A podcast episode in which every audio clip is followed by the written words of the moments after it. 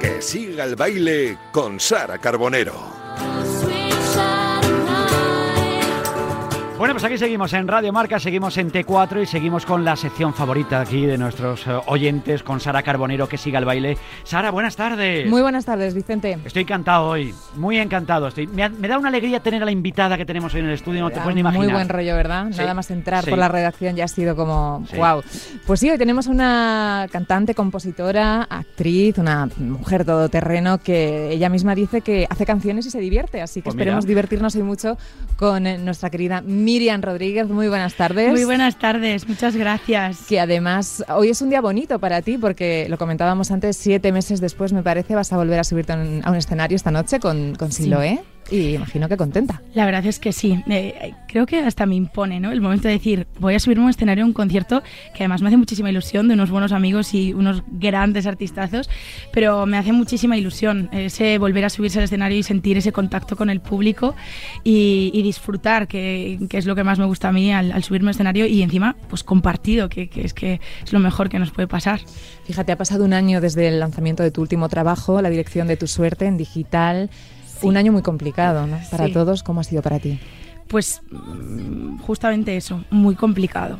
La verdad es que fue un año de altos y bajos que yo creo que al final siempre hay que sacar la lectura positiva de todo lo que te pasa, pero honestamente para mí entre la situación de confinamiento, de un lanzamiento pues únicamente digital, eh, era para mí todo extraño, todo nuevo. Nunca hubiese pensado en que mi segundo disco después de haberlo trabajado durante un año y medio en Londres, México, irme a Galicia, o sea, vivir mucho y trabajarlo mucho, eh, se hubiese resumido en un mes de pandemia en el que lanzas un álbum y, tu promoción, tu, presentación de álbum, todo eh, se convierte a través de una pantalla, ¿no? Que, gracias que a día de hoy pues tenemos las redes sociales y te, pudimos tener ese contacto con el público y yo agradecidísima sobre todo de la respuesta que tuvo ese público al lanzarlo de manera digital. Porque para mí era una incógnita total y, miedo, sentí, sentí miedo, sentí frustración por muchos momentos. Eh, tenía incluso la sensación de que un trabajo de un año y medio se había tirado por la borda completamente, ¿no? Por momentos. Fíjate, es que qué casualidad, creo que el 13 de marzo, un día antes de, que eh, saltase el, estado de alarma, tú lanzabas No sé quién soy. Sí. un día después todo esto. Fue muy heavy, porque yo estaba, estaba muy ilusionada, que no quiere decir que luego toda, toda esa emoción y toda esa sensación que yo viví ahora se, se traduce y, y, estoy con muchísimas ganas de volver, ¿no? Pero pero justamente estábamos en el inicio de, del lanzamiento de un proyecto, single a single, habíamos lanzado Desperté, al poco tiempo salía No sé quién soy, pues con un videoclip tan especial para mí, eh, y de repente pues nos encierran en, una, en cuatro paredes, yo me quedo en Madrid y fue como ¿y ahora qué va a pasar? ¿no? Todo eran preguntas y preguntas a las que la gran mayoría nadie tenía respuesta porque era una situación sin precedentes para todos. O sea, no es que alguien tuviera una varita mágica y me dijese, Miriam, tranquila, no, es que era todo una sensación un poco de, miedo y, y de, sobre todo, duda. Y aquella, canción, de verdad que era realmente emocionante, ¿no? Pues es que el Alzheimer es una enfermedad tan tan mala, todas son malas. Muy cruel. Pero, es muy cruel, me parece muy cruel y tú supiste ponerle una sensibilidad especial. ¿Cómo surgió la idea de esa canción, de hacer esa canción? Pues mira, para mí era una gran responsabilidad porque yo pues soy una persona que todavía está aprendiendo, que se está empezando a desenvolver en esta industria, en este mundo, ¿no? Y al final yo admiro a mucha gente, pues como puede ser Rosalén, ¿no? Que, que recoge pues eh, las causas sociales, al final pues escribe por y para muchas veces pues la crítica social o lo que sea, ¿no? O sea, temas muy importantes y admiro mucho de la manera en la que lo hace eh, y muchos más autores y autoras de este país que lo hacen pues de una manera con una responsabilidad y con una delicadeza especial para mí eh, era un paso eh, pues que, que, me daba cierta responsabilidad y surge de que yo además tengo mucha sensibilidad y debilidad por las personas mayores eh, y por los niños pequeños, porque soy muy, muy neneira, como decimos en Galicia, y, y, realmente pues surge de, de, que yo estaba un día en, en, en el hospital, en, una sala de espera, esperando en urgencias, y había una, una señora mayor esperando también a mi lado, y me miró, la dejaron sola un momento, y me miró y, me, y yo sentí que me miraba y me miraba a los ojos como si me conociera de toda la vida. Y claro, yo me quedé así, yo le sonreí porque me dio la sensación de que ella pensaba de que, bueno, se quedó sola, pero ella me miró como quien, bueno, estoy aquí contigo, no, no, no pasa nada, o sea, somos amigas o no sé, no sé qué se le pudo pasar por la cabeza. Y me emocionó en ese momento y digo, esta señora se piensa que, que yo soy de su familia, ¿no? Y al final pues yo le hablaba y todo, pero ella tampoco se ubicaba mucho y yo me fui a mi casa pues marcada por ese momento. Y yo llevaba mucho tiempo desde que se murió mi abuela. Eh, antes de yo entrar en Operación Triunfo, queriendo escribir una canción pues que tuviera un cargamento emocional en ese sentido a las personas mayores. Y en ese momento en el que a mí me pasa eso con esa señora en el hospital, digo, yo tengo que escribir y además tengo que escribir por las personas que, que pierden la memoria y que se vuelven personas otra vez muy vulnerables como un niño pequeño, absolutamente, ¿no? Que, que pierden hasta la noción de, de, no sé quién soy, no sé quién eres y quizás pues muchas veces cuando recuerdan y cuando se le vienen fotos a la cabeza, imágenes a la cabeza, es gracias a la música. Eh, porque además luego vi un vídeo de una señora mayor también que se conectaba con su pasado gracias a la música y me parecía una manera especial. La música y el olfato me parece que también son lo que traen a la memoria, ¿no? Muchas veces esos recuerdos. Eh, hablas de escribir y de componer. Te quería preguntar cómo fue ese, ese salto a de repente hacer tus propias canciones. Pues mira, en el primer disco eh, tengo que agradecer muchísimo a, a, grandes autores de este país que, que, estuvieron ahí para sentarse conmigo y ayudarme. Cicatrices. Que por cierto, me, me, encanta el título de tu disco. Muchas gracias. eh, pues gracias, pues eso, Andrés Suárez, eh, Georgina, o sea, mucha gente que me tendió la mano y me tendió la mano para abrirme las puertas de su casa, ayudarme y, y, realmente aprender de ellos, porque yo tenía clarísimo que quería escribir mis canciones, eh, de hecho algunas pues son obras 100% propias, pero otras son obras compartidas en las que me pude expresar y grandes autores me ayudaron a hacerlo, ¿no? Que al final es dar un primer paso en una industria completamente desconocida, mm. que aunque yo supiera de toda la vida que yo me quería dedicar a esto, que esto era pues con lo que yo quería vivir cada día y todo, pues es un paso complicado porque de repente sales de una burbuja y te dicen, ahora es el momento. Y yo llegué a pensar y digo, ¿estaré todo lo preparada que yo creía que estaba? O me hubiesen uh -huh. faltado igual 10 años todavía de formación más para estar todavía más asentada en esto, ¿no? Y gracias a toda esa gente que estuvo ahí para ayudarme en ese primer trabajo, pues yo cogí las riendas después y, y, empecé a hacerlo de manera en la que para mí mi trabajo es como antes lo era irme al Zara a trabajar por las mañanas. O sea, yo me dedico a escribir canciones, me dedico a, a escribir en un papel y, y, contar historias, que es lo que realmente me gusta y me llena para disfrutarlas después en un escenario, que además mm. yo soy muy de banda, muy de muy musical, muy de show y Tú eres más de orquesta de pueblo que de discoteca. Yo soy muy de orquesta de pueblo, soy muy de verbena. Sí, o sea, sí, sí, eso, eso que no te quepa duda. Soy verbenera, pero vamos, pero totalmente además. Y entonces, claro, a mí me gustó mucho también pensar este segundo trabajo componerlo y mm. pues fue un trabajo también de introspección total eh, en el que pude viajar, también tuve alguna coautoría eh, en México, pero fue un trabajo mucho más introspectivo en el que pues hice un viaje interno y, y, cogí las riendas de mi trabajo a nivel composición y a nivel producción también. Hablabas de esa etapa de Zara, no se deberían decir marcas, pero bueno. Un abrazo a la. Ama y Amancio. Naturalmente Amancio. Eh, en esa época nos contaba un pajarito que llegaste a cantar en el metro. Sí. Sí, realmente yo me vine a Madrid con la intención de, de seguir continuando mi formación. En, en, yo estaba estudiando arte dramático, me vine a la central de cine y claro, me marchaba de mi casa, pues yo vivo en una aldea, o sea, pues mi padre es fontanero en el pueblo, o sea, yo era pues me voy de casa, me quiero ir a Madrid, y es como, ok, pero tienes que buscarte la vida en Madrid para poder claro. sol solventar allí tu, tu vida, ¿no? Y al final, pues bueno, me busqué mi trabajo y en los tiempos libres lo que hacía era ir a tocar al metro. No lo hacía por ganar dinero allí, porque tenía mi trabajo, sino por lo típico de a ver si algún día me ve alguien y algún día se fija alguien en mí. O, no, porque yo solo quería que me escuchara la gente. Y luego también me dedicaba a enviar emails a, a todas las productoras, habidas y por haber en el mundo. Eh, que es que curiosamente luego la vida pues te da unos vuelcos, porque yo hace poco encontré un email que enviaba a un director de casting que me lo encontré después cuando hice la banda sonora de Hay algo en mí, cuando hice la Hay algo en mí para Vis a Vis. Y, y me contestó dos años después, digo, ¿cómo es la vida? ¿Cómo es la vida que en 2016 tenías un email mío y ahora, o sea, en, en 2018 estoy en una premiere de Vis a Vis? O sea, este era como, no me lo creo, ¿no? Pero al final, mira, eh, fue una manera de, de buscarme la vida y, y, de venir a buscar oportunidades a una ciudad que, creo que tiene muchas, pero que las cosas hay que salir a buscarlas. Pero hay mucha gente que, toca en el metro, que toca en el retiro, que es, y tocan maravillosamente bien y que cuando les escuchas dice, ojalá Dios quiera que tenga la, suerte de que alguien pase por allí y diga, oye, esa voz me, gusta y te den la oportunidad. Tú has tenido la oportunidad y luego aparte, lógicamente, el escaparate de Operación Triunfo. Por supuesto, que, para mí fue te lo digo, yo creo que muchas veces es estar en el momento justo, en el lugar adecuado. O sea, no es solo una cuestión de trabajo, que lo es, obviamente, es una cuestión de constancia, de trabajo, de, perseguir lo que tú quieres, pero, y, obviamente, pues yo también digo, pues el, trabajo vence al talento cuando el talento no se está esforzando, o sea, al final las cosas hay que trabajarlas, pero ese punto de suerte de que esto aparece en tu vida en el momento justo y tú estás ahí para que esto te pase, pues también es Fíjate, yo te quería preguntar porque tú entraste en la academia con poco más de 20 años o 20 añitos recién sí, pero siempre a mí me dabas una sensación de madurez brutal. De más incluso a veces. Mm, bueno, yo creo que no, porque eras auténtica, ¿no? Te iba a preguntar si ese miedo lógico lo tenías, aunque se te notara menos, porque eras como muy hecha ¿no? Sí.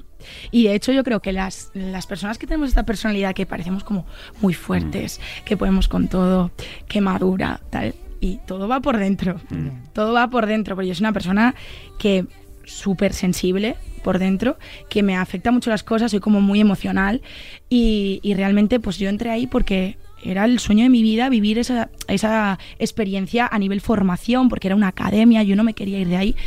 Y es cierto que muchas veces daba esa sensación demasiado de, mira la que responsable, y daba una sensación de incluso más seria de lo que soy, porque hasta mis propios amigos me decían, madre mía, Miriam, es que tú tenías que soltarte un poco más porque yo soy pues, muy de, venga, es espalante con la vida, pero soy muy de cachondeo.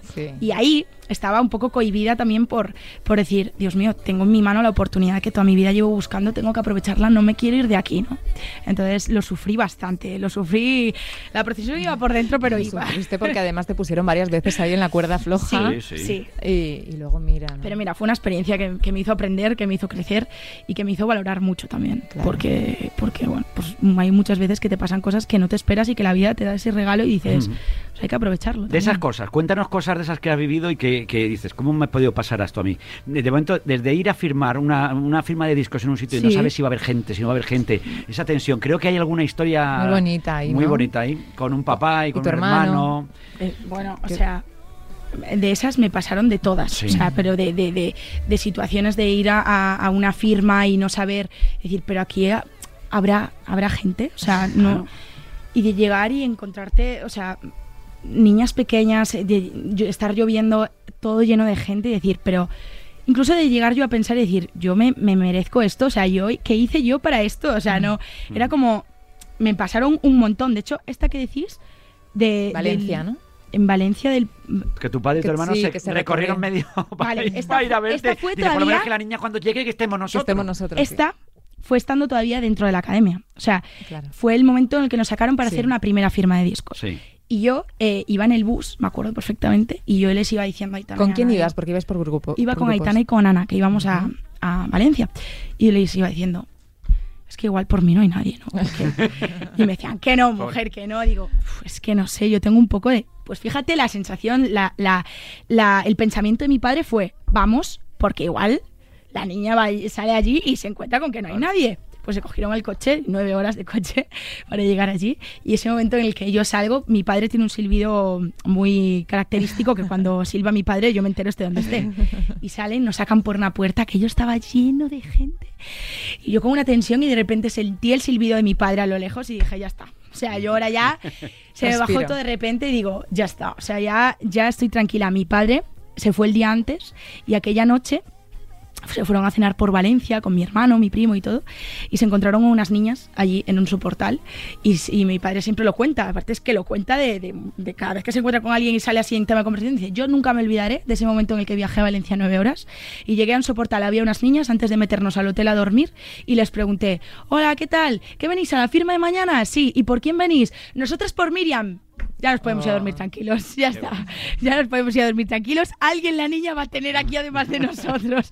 O sea, era como una tensión, pero al final son cosas que nunca se te olvidan y que, y que además pues tengo una suerte de tener un público muy fiel. Muy fiel muy, muy fiel y, y, que está ahí esperando porque está con las mismas ganas, pues después de esta circunstancia de un, de un año y medio, de dos años sin estar en gira, porque ahora en junio hace dos años que yo no giro y que están ahí y están para lo que venga. O sea, que, que, a mí me consta que aunque solo sea a través de redes sociales o cuando vengo a algún sitio a hacer una entrevista y tal, en la puerta siempre te encuentras a alguien que te dice, eh, que seguimos aquí. Y dices tú, wow. Es que soy muy afortunada. Mucho. ¿Tú cómo llevabas lo de defender algunos temas que, bueno, pues que te imponían y que unos iban más contigo, otros eran menos tu estilo? ¿Cómo, ¿Cómo se adapta Yo lo interpreto como, al final, como lo que es, que es un reto. Un reto que además, cuanto más reto es, pues más a prueba te pones, más, efectivamente, pues al final más aprovechas el, momento y la circunstancia que estás viviendo porque aprendes de todo lo que te están poniendo, de esos retos, ¿no? Pero eso era un examen semanal, entonces claro, yo lo interpretaba como, como el que estudia toda la semana y va al examen final de matemáticas, o sea, tú llegabas al escenario y te la jugabas todo a una. Entonces, claro, tenía ese arma de doble filo de están genial los retos porque estoy aprendiendo muchísimo, pero a mí me da miedo llegar y, no defenderlo. Además creo, y esto mm, lo, asimilé tiempo después de salir de, ahí, que todo lo aprendido y, y, todo lo que yo pude sacar de aprendizaje, de formación de ahí dentro, lo asenté tiempo después porque yo a día de hoy sigo trabajando, por ejemplo, con Mamen a nivel vocal, eh, y todo lo que Mamen me enseñó, por ejemplo, ahí dentro, que fue muchas cosas muy valiosas para defender las canciones, sentía que yo no era capaz de demostrarlo en el escenario esa misma semana, mm. sino que cuando salí, yo me di cuenta pues de, muchas cosas, muchos inputs que recibías allí en, un margen muy corto de tiempo, se asentaron tiempo después de salir. Dices que sigues trabajando con Mamen y te quería preguntar si sigues, ¿has hecho algún tipo de trabajo a nivel pues para ordenar todo esto que tú dices, eh, para asumir este cambio tan brutal en tu vida, algún tipo de ayuda que hayas necesitado, ¿no? Porque al final son circunstancias muy peculiares. Sí, y la vida te cambia totalmente. para gestionar todo. Lo que pasa es que yo siempre lo digo, tengo la suerte de tener una familia y unos amigos bestiales. Y mm, cuando me hizo falta, lo mejor que pude haber hecho fue marcharme a mi casa. Y marcharme para volver a vivir la vida que vivía antes. O sea, yo durante un año y medio que no pasé por mi casa más de tres días seguidos, necesitaba el cariño y el calor de mi familia y de mis amigos y el volver a vivir la, situación de estar en, el sofá de mi casa mm. más de cinco días seguidos y que un amigo te llame y te diga, ah, estás aquí, pues vente a tomar una caña, ¿no? yo eso no lo vivía desde hacía mucho y realmente era lo que a mí me faltaba, porque yo creo que al final en esta industria vas aprendiendo de las cosas que te van pasando, de la gente que vas conociendo. O sea, a mí me tiene pasado de estar en, en, sitios, en festivales, eh, pues en, en, eventos y conocer a, gente, a cantantes, autores, eh, y decir, oye, cualquier cosa que necesites, llámame y, oye, aquí estamos, que vosotros acabáis de salir de un sitio eso se agradecía mucho también, porque hubo mucha gente que me prestó su, su ayuda para decir, oye, te va a pasar esto, pero no te preocupes porque pa, pa, pa, ¿sabes? o sea, se pasa, todo pasa. Y dices tú, wow, aún hace poco, porque todavía me encontré hace poco, hace unas semanas con Carlos Rivera, que vino por aquí unos días, y todavía él me contaba, Miriam, 16 años llevo yo, eh, ¿sabes? gestionando. Gestionando todo esto. Entonces, es muy bonito cuando te das cuenta de las cosas y empiezas, yo creo que nunca fui capaz verdaderamente de asimilar lo que me pasó, porque creo que fue demasiado, pero sí mi cabeza empezó a ordenar y sobre todo a ser consciente y ser consciente de el punto en el que estás y cómo tienes que coger las riendas para empezar a trabajar. Y sobre todo yo que soy una persona súper autoexigente y súper dura conmigo misma muchas veces de decir no hay que ser tan duro con uno mismo lo que hay que hacer es seguir trabajando y lo que depende de uno y lo que está en tu mano, genial. Pero lo que no depende de ti, no lo puedes controlar y no te lo puedes llevar todos los días a la cama y fustigarte con que las cosas no están donde deberían de estar porque el tiempo irá poniendo todo en su sitio y lo que no está en tu mano, que esto también lo aprendí de Dani Martínez, lo que no está en tu mano y no lo puedes controlar, déjalo. O sea, tú a lo tuyo y tú trabajas y tú con lo, con lo tuyo vas en, tu movida, que, que, aparte pues nosotros tenemos una movida en la cabeza especial, o sea, pues eso es así. Un poco complejo. Pues vas currando, pero lo que no depende de ti no lo vas a poder cambiar, entonces tampoco te puede afectar, porque a mí hubo muchas cosas que me afectaban a nivel pues, psicológico, emocional, y que yo decía, claro, pero esto no lo puedo cambiar. Entonces, como no lo puedo cambiar, no puedo permitir que me afecte tampoco. Grande Dani Martínez, ¿eh? Nos echamos muy unas risas muy grande. gran vídeo, gran vídeo. No, le das ni bola. Mira que el chico va elegante y le pone todo. ni bola le das en el vídeo, ¿eh? Pero qué simpático. Y mira la vida cómo la ha cambiado. Fíjate, antes le juzgaban a ella. Ahora ella se puso en el otro lado y cuando la veo yo de jurado digo, mira al lado de la gente buena. ¿Cómo fue esa, esa experiencia en la voz? muy buena, la verdad, que mm. se me abrió ahí una puerta gracias a, a Pablo López porque él confió en mí desde el primer momento.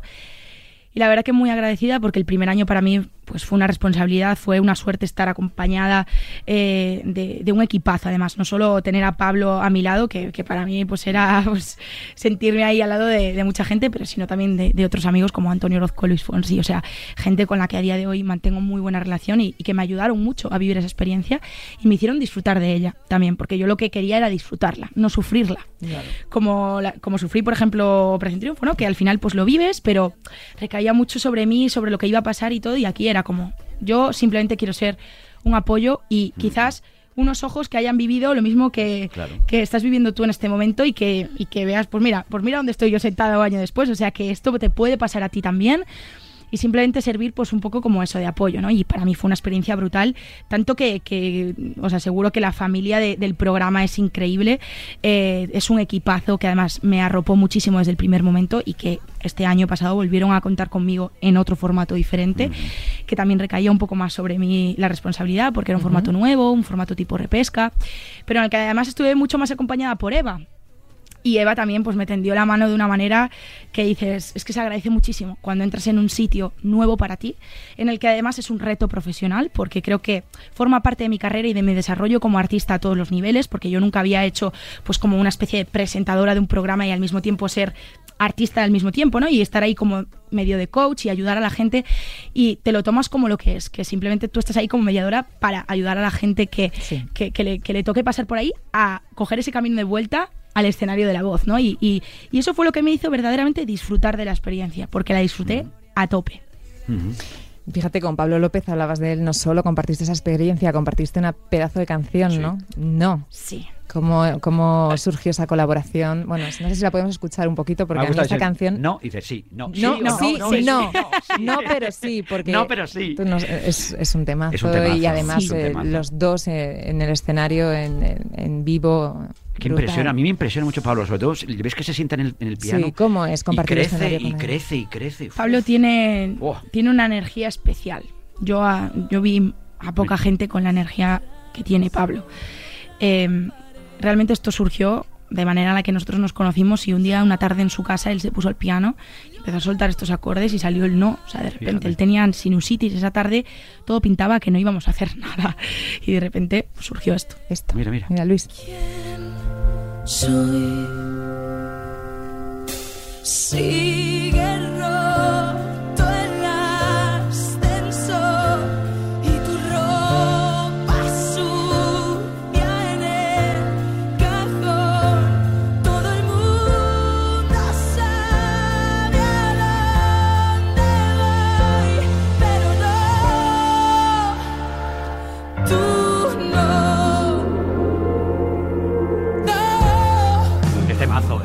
Este mazo.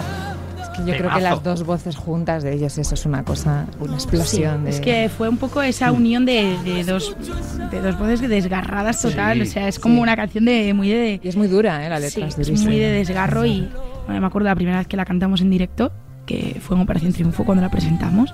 Yo iba como un flan. O sea, yo iba como un flan y decía, vuelvo a este escenario y tenía como la sensación de quiero hacerlo bien, porque ahora sí, en este escenario quiero disfrutar verdaderamente de lo que vengo a hacer, ¿no? Y para mí fue una suerte compartir esto con Pablo y fue una de las cosas que yo en la vida hubiese pensado que me pasarían, ¿no? Yo tan seguidora del programa, tan seguidora de cuando Pablo estuvo ahí dentro y de repente mira la vida. Pues Además, Pablo fue otro de los que tampoco le fue bien en el programa, que eso mm. es una cuestión que... Fíjate, David Bisbal, Manuel Carrasco, Edurne, Pablo, toda esta gente no ha ganado, pero luego ha visto cómo han ido para adelante, o sea, ha sido maravilloso, ¿no? Sí. Pero sí, el escaparate yo creo que es fundamental y la oportunidad que te da que la gente te conozca. Hmm. Fíjate, Miriam, yo quería preguntarte por esa etapa, nos vamos muchos años detrás, porque, claro, tú cantabas en Galicia, en, en, bodas, en salas pequeñitas. ¿Qué recuerdas de esa, de esa época? Lo recuerdo todo, porque porque yo cada fin de semana me subía a la furgoneta con mi padre y montábamos un equipo y montábamos todo, nos compramos, pues yo empecé tocando nada con un equipo que me dejaban colegas de bandas del pueblo, venga Miriam, que empieza a tocar tal, venga, te dejo yo la mesa de mezclas, te dejo yo tal, ¿no? Y poquito a poco, pues yo empecé a tocar y, y por los bares, en las calles, los bares de mi pueblo que empezaban a contar conmigo en verano para, pues venga, hacemos un festival este fin de semana, vente a tocar, tal. Y poco a poco pues fui empezando a, a tocar y, y a poder pagarme mi propio equipo. Y entonces, pues mi padre y yo cada fin de semana cargábamos, venga, ¿a dónde nos vamos? Venga, pues esta semana aquí, venga, tal. Y luego empezaron las bodas, ese momento de, de también ir con mi padre que me tiene pasado este, ah, sois los que cantáis, el cura, ¿no? O, o los del restaurante, sois los que cantáis, no, canto yo, mi padre, este es mi padre, viene a ayudarme y tal. Y entonces montábamos ahí el equipo y, y me acuerdo perfectamente, o sea, de las primeras veces que yo tocaba en un bar en las que casi tenía que convencer a mis amigos para que vinieran, eh, era mi padre, mi madre, mi hermano, tres amigos de mi hermano y las mías allí en una esquina y los dos o tres que estaban en la barra. O sea, yo empecé así. Eh, poco a poco, la verdad es que muy agradecida de la gente que poco a poco empezaba a venir y de repente decías, anda, pues estos los vi hace dos semanas en otro bar. Y fue muy progresivo.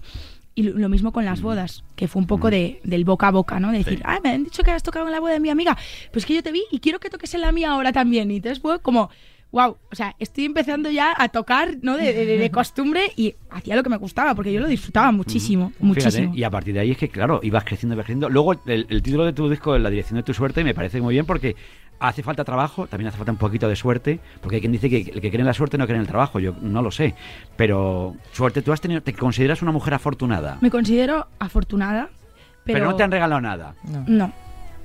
Y yo soy de las que piensa que, vamos a ver, si tú juegas a la lotería, pues Mm. obviamente el azar está ahí y puedes tener la suerte que te toque. La tienes que jugar, obviamente.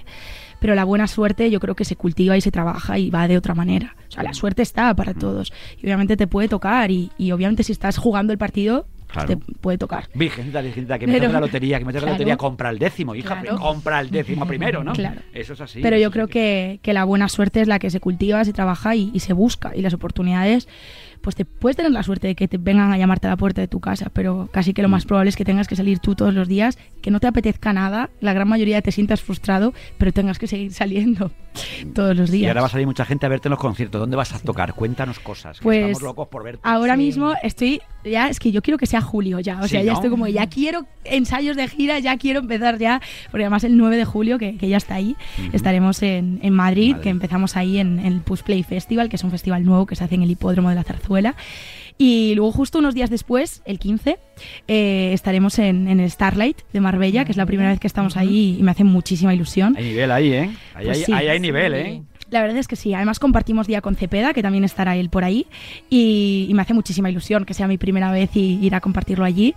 Y luego estaremos también en noviembre y en diciembre en Barcelona y en Valencia, que bueno, estos son conciertos que se habían aplazado de los que fuimos dejando del inicio de la gira, eh, pero estaremos eh, también en, en noviembre y diciembre Barcelona y Valencia, o sea que con muchísimas ganas, sobre todo de anunciar nuevas fechas, porque las habrá y, y tengo muchísimas ganas de reencontrarme con ese público, eh, compartir canciones, eh, me da igual, sentarnos en una escalera, coger la guitarra y ponernos a cantar, que a mí es lo que me gusta. ¿Y con qué sueñas, Miriam? Has hecho muchas cosas en estos cuatro años. He leído que te gustaría eh, hacer temas en gallego. Sí. ¿Y qué más te apetecería hacer? Me apetecería... Porque eh, eres muy versátil, más puedes hacer, no sé, cines, series. Sí, de hecho es algo que mm, estas semanas y meses atrás eh, pensaba mucho, ¿no? Porque es verdad que tuvimos mucho tiempo, como un vacío ahí de un año, en el que poder darle vueltas a muchas cosas, Sí. Poder reinventarnos, poder utilizar las redes sociales como herramienta de trabajo, que si el TikTok, que si no sé cuánto, o sea, al final poder utilizar tus herramientas para estar en contacto con el público. Y, realmente dije, retomé el baile, retomé las clases de baile eh, y dije, me apetece retomar la formación eh, como actriz porque realmente es algo que me gustaba muchísimo y que cuando salí del programa se me presentaron varias oportunidades de series, pero al estar girando mm, pues no podía compaginarlo. Y, y es cierto que se me quedó un poco la espina. De, de poder hacer algo más, ¿no? Porque yo había estado en una serie en la televisión de Galicia, eh, poco tiempo, unos capítulos, pero se me quedó un poco la espina de decir, me gustaría incluso que estuviera conectado con, con- con la Miriam Rodríguez artista, ¿no? De, de- de cantante. Pero es una espina que, que yo tengo ahí. De, de que me gustaría ahora mismo pues retomar la formación actoral y retomar eso y, y poder pues no sé no sé lo que surgi- lo que surgiera no pero pero que es algo que tengo esa espina ahí Mira, oye, ¿y qué actrices eh, admiras? Si tuvieras que mm, mirar en un espejo de, de una de ellas, ¿de quién la que más te gusta?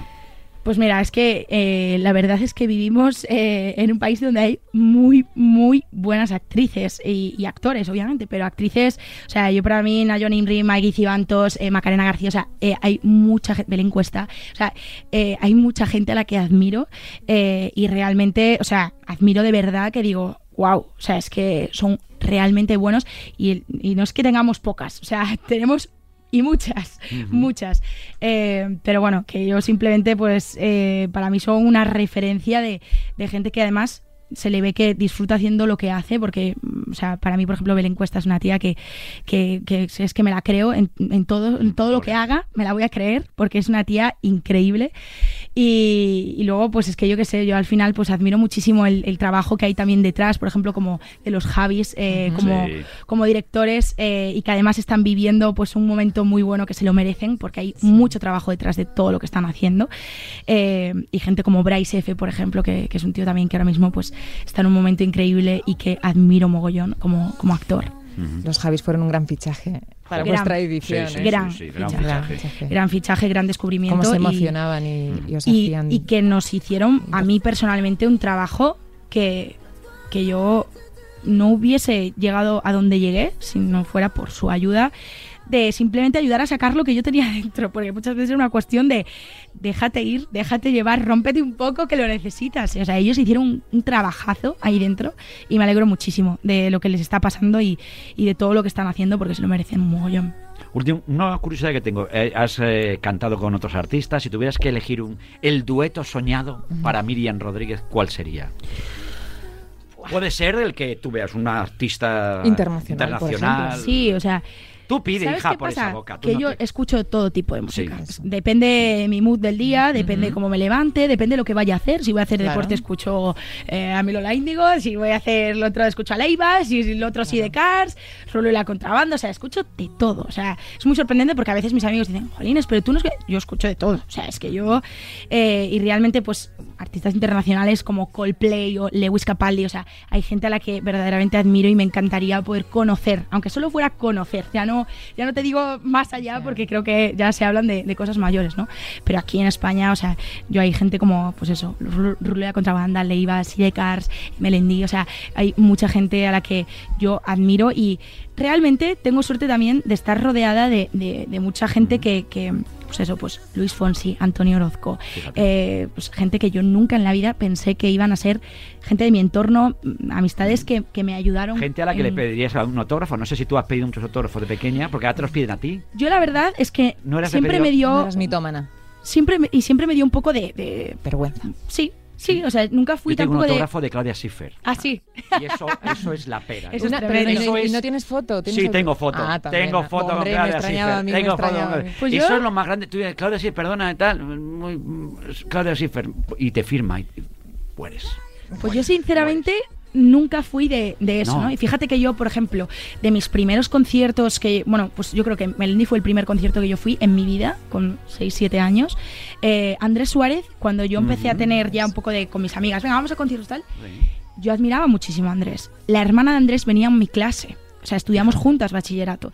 Y yo nunca, eh, bueno, la primera foto que tengo con Andrés es con su hermana, porque su hermana me dijo, vamos a junto de mi hermano al camerino y tal, y tenemos una foto los tres. Yo nunca me había atrevido a, a meterme en una firma de discos o, o pedirle nada a Andrés, nada. Y fíjate que de tiempo después escribimos canciones juntos, o sea, somos amigos, eh, es un tío al que admiro y todavía admiro el triple mucho, ahora, personal y profesionalmente, pero, pero siempre fui así como un poco recatada para eso, ¿no? Fíjate. mm, me daba un poco de vergüenza. Fíjate la vuelta la vida. Bueno, yo una más. Quería Una más, preguntarte, vale. Miriam, ¿tú cuál crees que va a ser la, a partir de ahora la dirección de tu suerte? ¿Qué te gustaría que pasara? Pues mira, no lo sé. También aprendí a que no hay que pensar tanto en el futuro, sí hay que, sí hay que vivir el presente, hay que vivirlo y hay que disfrutarlo. Hay que trabajar, sí, pensando en lo que quieres que pase. Pero yo escribí este último disco, La dirección de tu suerte, como un disco así un poco introspectivo, un poco oscuro, quizás por momentos, como un punto y aparte de lo que venía y también cogiendo las riendas de lo que vendría a partir de ahora. A mí me sirvió mucho este año para una lección de vida personal y profesional en todos los aspectos. Y sinceramente estoy disfrutando mucho de lo que estoy haciendo. Mm, Salí un poco de mi zona de confort, empecé a trabajar con gente diferente que no había trabajado nunca, de la cual estoy aprendiendo muchísimo. Y estoy disfrutando de lo que estoy haciendo. Estoy haciendo canciones completamente diferentes. Estoy en otro momento de mi vida, también es verdad. Un poco Eh, más cañero, nos decías antes. Sí, y, y un poco también como diferente a los oídos. De, bueno, algunas canciones nuevas que le enseñé a mi hermano y mi hermano me decía, es que por- al principio no, no me daba cuenta de que eras tú, o sea, nunca te había oído en esta tesitura de voz, un poco lo que hablábamos al principio, ¿no? De como más bajo, más relajado, todo incluso más hablado por momentos. Y, siento que estoy con muchas ganas de sacar música nueva, de sacar cosas nuevas, pero estoy con muchas ganas de vivir el ahora, lo que pase ahora, y de trabajar para lo que venga después y estar preparada, eh, pues tanto física como que voy todos los días al gimnasio para prepararme para los conciertos y todo, como psicológicamente de, de disfrutar, porque tú nunca sabes lo que va a pasar y al final nadie se esperaba que nos robaran un año y medio de nuestra vida a todos los niveles, ¿no? Entonces creo que lo más importante es disfrutar de lo que tenemos ahora mismo, disfrutar de la gente que nos rodea, de nuestra familia, de nuestro entorno y, y ser felices con lo que tenemos, que es, que es que para mí es el mayor éxito que, que uno puede tener en la vida, levantarse por la mañana y decir, es que estoy feliz porque tengo a mi familia ahí, tengo un equipo de trabajo que me rodea, que está involucrado en lo que estoy haciendo y tengo un publicazo. No, y no, nosotros te tenemos a ti y tenemos una guitarra aquí Que es la, es la suerte que tenemos O y sea la que, dirección no que sé. puedes coger es hacia la guitarra. Mira qué bien hilado, ¿eh? Qué bien hilado Estamos ahora. inspirados hoy. Bueno, pues vamos a, a escuchar ahora también a Miriam Rodríguez aquí en Claro que directo. sí. Mira dónde fuimos a parar. Dos extraños más en la ciudad. Enemigos compitiendo para ver quién puede más. Se nos desbordó la situación. El amor se fue de la ecuación. No supimos encontrar cuál fue el error. Y la verdad no somos los de antes. Hay que saber poner punto y aparte. Nadie de amor se muere. Conozco tus secretos y tu punto ciego. Y la debilidad que escondes por el miedo que tienes de enfrentarte a nuestra realidad. Y si te pido tiempo es porque siento que me falta el aire y quiero cortar antes de que se vuelva un infierno. Antes de hacernos daño, déjame volar. No quisiera estar en tu lugar. Sabes todo lo que has hecho mal. Contra el karma no hay manera de ganar. La verdad no somos los de antes. Hay que saber poner punto y aparte. Nadie de amor se muere. Conozco tus secretos y tu punto ciego. Y la debilidad que escondes por el miedo que tienes de enfrentarte a nuestra realidad. Y si te pido tiempo es porque siento que me falta el aire y quiero antes de que se vuelva un infierno y antes de hacernos daño déjame volar, déjame volar, déjame volar, déjame volar.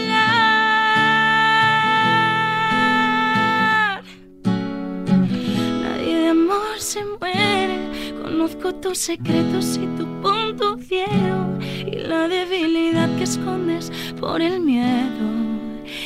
enfrentarte a nuestra realidad.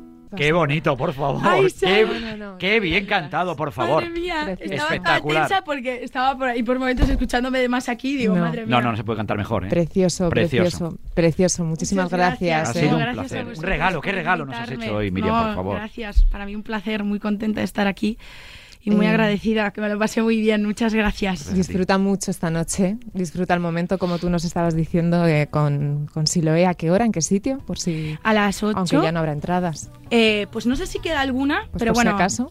Por si acaso, se puede mirar a las 8 en el Teatro Muñoz Seca. Ahí estaremos. Y además hay un montón de invitados buenísimos también. Marwan, que estuvo aquí hace poco. Hombre, nuestro padrino. Padrino. Efectivamente, y también estará hoy. O sea que Qué seguro que lo pasamos increíble porque es un concierto además muy de, de amigos y de- entre colegas. O sea que va a ser increíble. De gente bonita. Sí. Muchísimas gracias, de Gracias verdad. a ¿eh? vosotros por Muchas invitarme. Muchas gracias. Oye, qué tarde más bonita se ha quedado, ¿eh? No me digas que no, ¿eh? Preciosa. Es Sara que Carbonero. siempre lo decimos, o sea, la música ahora mismo, en siempre, pero ahora en directo es, es un lujo y somos unos afortunados todos los que estamos aquí. No se nos puede olvidar. Desde luego. Gracias a la Carbonero, ¿eh? Ha sido un placer enorme, ¿eh? Nada, gracias a ti y cuídate, cuídate. Sí, estoy, estoy cuidándome. Está un poco estoy- estoy lesionado. cuidando, un poquito lesionado ahí de la mano, no pasa nada, ¿eh? Gracias, Sara. Un besito, hasta la Gracias, semana que viene. Gracias. Aquí en Radio Marca, que siga el baile. Y la verdad no somos